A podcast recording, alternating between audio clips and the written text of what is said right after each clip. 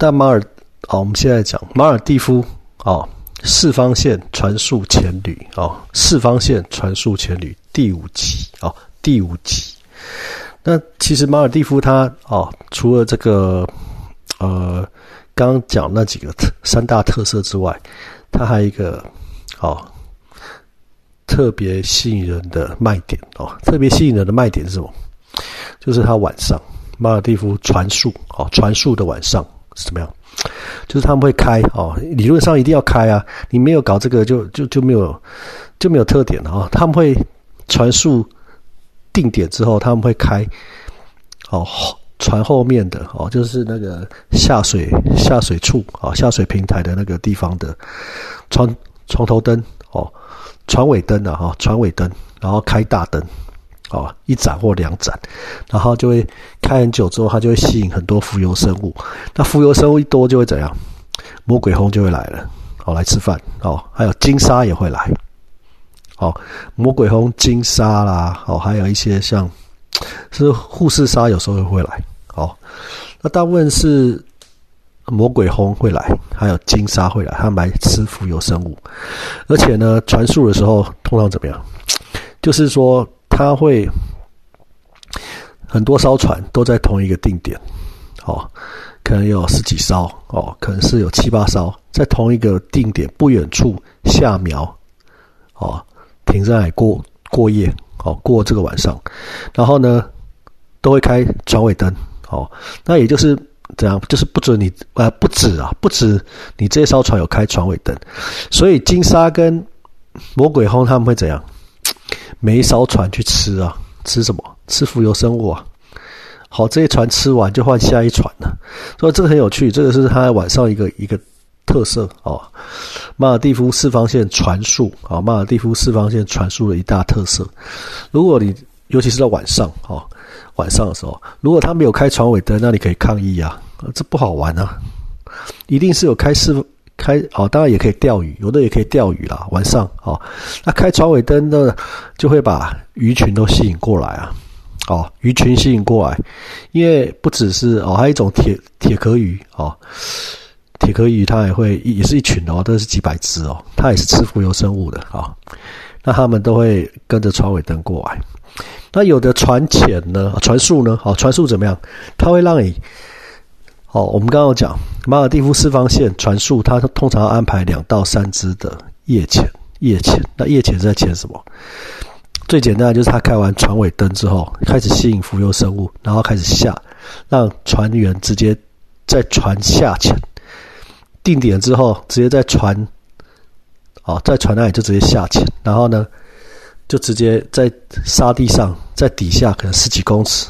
十五公尺内，哦，通常在十五公尺内，十二、十三公尺，然后大家在那十八个潜水员在集结，用你的潜水灯，然后插在地上，好，潜水灯插在地上，然后呢，也会吸引更多浮游生物。那这时候你就会有机会怎么样？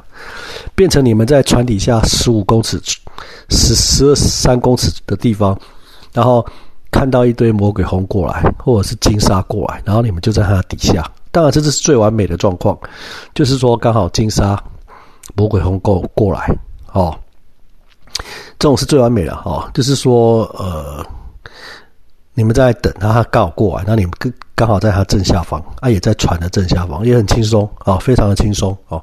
这种夜船潜就很轻松，你不用放流，你也不用到处跑，你就待在船底下而已的沙地上，固定在那里分组，然后等金沙跟魔鬼红过来。哦，但是不一定会遇到啊，不一定会遇到啊，这要看运气，这要看运气啊。那这这是第一种哦，马尔蒂夫四方线的这个船速的夜船夜潜夜船潜，这是第一种，就直接在船底下。那第二种，第二种就是我我之前有录六集哦，就是放流啊，或者是离开船，然后呢去夜潜哦，夜船潜那一种。那有时候。他是说没流，但是有时候就是莫名其妙就突然强流就来了，哦，就遇到强流，那很危险啊，那危那危险系数很高啊，除非整船的哦团团员船员假设老外很多的话，他们可能就做这个要求，说要放流，或者是说夜船前，那对技术是个考验，对技术装备经验都是考验。如果你夜船潜到二十几公尺，那你遇到强流怎么办？啊，晚上啊，乌漆麻黑的啊，好，这是个考验啊，所以你要知道怎么办。你可以去听他前面那六集哦。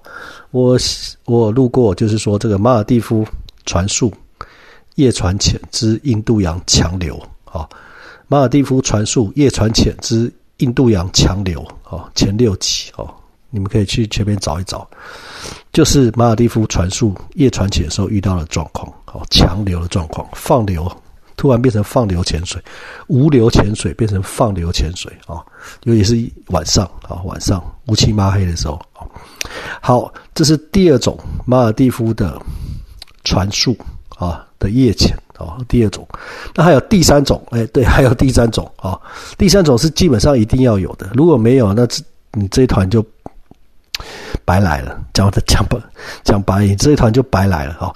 第三种是最精彩的，也是马尔蒂夫传述四方线潜旅的最经典的夜潜是什么？鲨鱼秀哦，鲨鱼秀，这个是每一个马尔蒂夫啊四方线传述潜旅最重要的。一次潜水就是夜潜鲨鱼秀，好夜潜鲨鱼秀。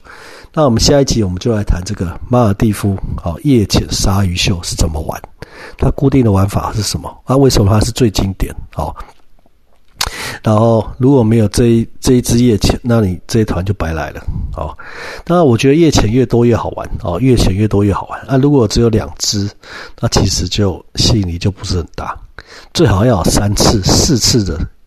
夜潜，那个是最好，我觉得是这样最好。不然晚上，哦，晚上你哦，晚上也是很好玩的。但是你如果只是钓钓鱼，或者是你不能下去下海，那其实哦，或者是你的魔鬼红跟沙金沙没有来船尾吃它的浮游生物，那晚上真的蛮无聊的啊。马尔蒂夫船上晚上船速的晚上就会蛮无聊的啊。哎，那可能还不如一岛一饭店哈。那当然，一岛一饭店也有缺点啊。我们下一集也顺便谈一下哈，一岛一饭店的缺点啊。好，那我们下回分解啊。谢谢聆听，谢谢。